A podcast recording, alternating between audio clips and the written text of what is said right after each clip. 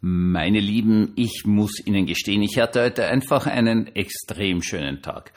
Es ist alles in der Schule extrem gut gelaufen, aber vor allen Dingen Weihnachten kommt und ich freue mich so irrsinnig drauf. Meinen äh, Gottesdienst, also die Predigt für den Christtag habe ich schon fertig. Ja, Liturgie muss ich noch schreiben, Lieder sind versandt. Also es ist alles völlig startklar. Dann gab es so eine kleine äh, Peinlichkeit, Unangenehmigkeit.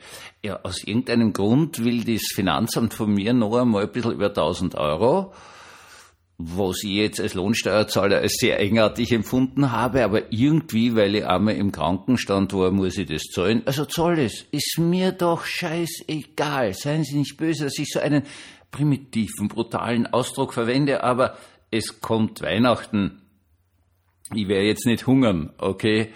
Und äh, dann soll ich das halt, ist mir doch wurscht, weil es kommt Weihnachten. Herzlich willkommen zum Tagebuch eines Pfarrers von eurem Hans Spiegel, eurem Pfarrer im Internet.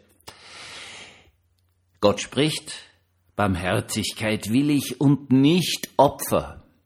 Das ist ganz ehrlich gesagt mein Lieblingsvers in der ganzen Bibel, steht im Propheten Hosea drinnen, den ich überhaupt sehr gern mag. Der war so richtig existenzialistisch und cool und mit den Frauen hat er immer Schwierigkeiten gehabt und hochsensibel und so und voll cooler Typ auf gut Deutsch. Und da sagt Gott zu dem Hosea, sag, Barmherzigkeit will ich und nicht Opfer. Schaut, Sie gehen jetzt auf Weihnachten zu und alle drehen durch. Eh wie jedes Jahr. Ist ja wurscht. Also, und da würde ich jetzt dagegen sagen, machen wir doch eine schöne Weihnachtsfeier, indem wir jetzt einfach alle barmherzig miteinander umgehen. Weil deswegen nämlich Jesus in die Welt kommt. Jesus kommt in die Welt, damit das Opfern endet. Also dieses, diese grundsätzliche Aussage, äh, Gott Sohn opfert sich selbst, auf dass es unter den Menschen keine Opfer mehr gibt. Gott Sohn kommt in die Welt, auf dass er sich opfere, damit Menschen aufhören zu opfern, dass sie von diesem furchtbaren, grauenvollen Aberglauben weggehen, dass Opfer irgendwas helfen würden. Nun, diesen Opferbegriff haben wir einfach pausenlos und überall.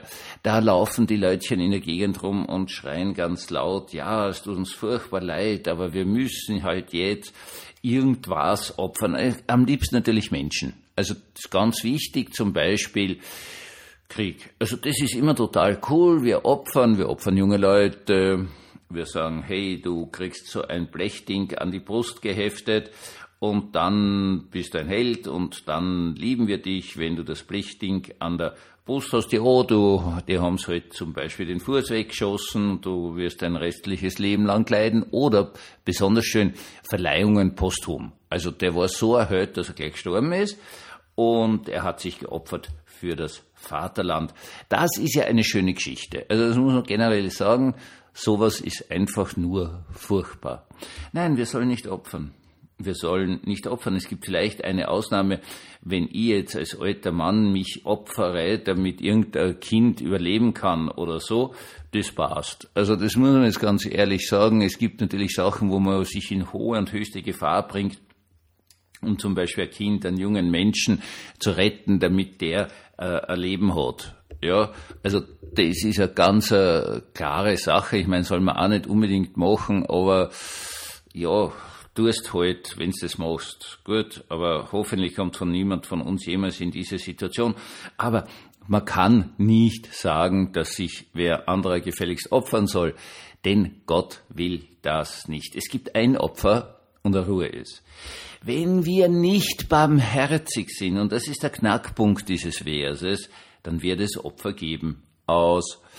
Barmherzigkeit ist eigentlich sowas Leichtes um ganz ehrlich zu sein, werden Sie doch einfach nur weichherzig. Es ist eine wunderschöne Idee, weichherzig zu werden. Ja, es gibt im Propheten äh, Jesaja diesen Satz, also dass Gott sagt, ich werde ihre Herzen verhärten, äh, weil die hören eh nicht zu und die sollen auch weiter nicht zuhören, dann sollen sie mal sehen, was sie davon haben. Aber es gibt eine Weiterentwicklung. Es gibt diese Weiterentwicklung dorthin, dass wir richtig, richtig weichherzig sein dürfen. Machen wir auch was.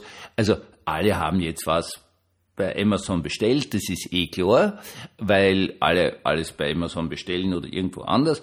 Und jetzt gibt's ganz viele Paketausfahrer, Trager und so weiter und so fort, die rotieren wie die Wahnsinnigen und werden, also wenn es nicht wirklich bei der Post angestellt sind, bei sehr vielen dieser Paketdienste unglaublich schlecht bezahlt, teilweise nicht versichert und so weiter und so fort.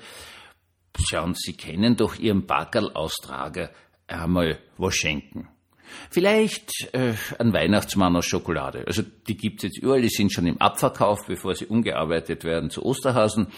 Das heißt auf gut Deutsch, dem kennst du einmal was schenken. Sie können doch barmherzig mit dem umgehen, wenn er einen Tag länger braucht, oder? Braucht man sich doch nicht aufregen.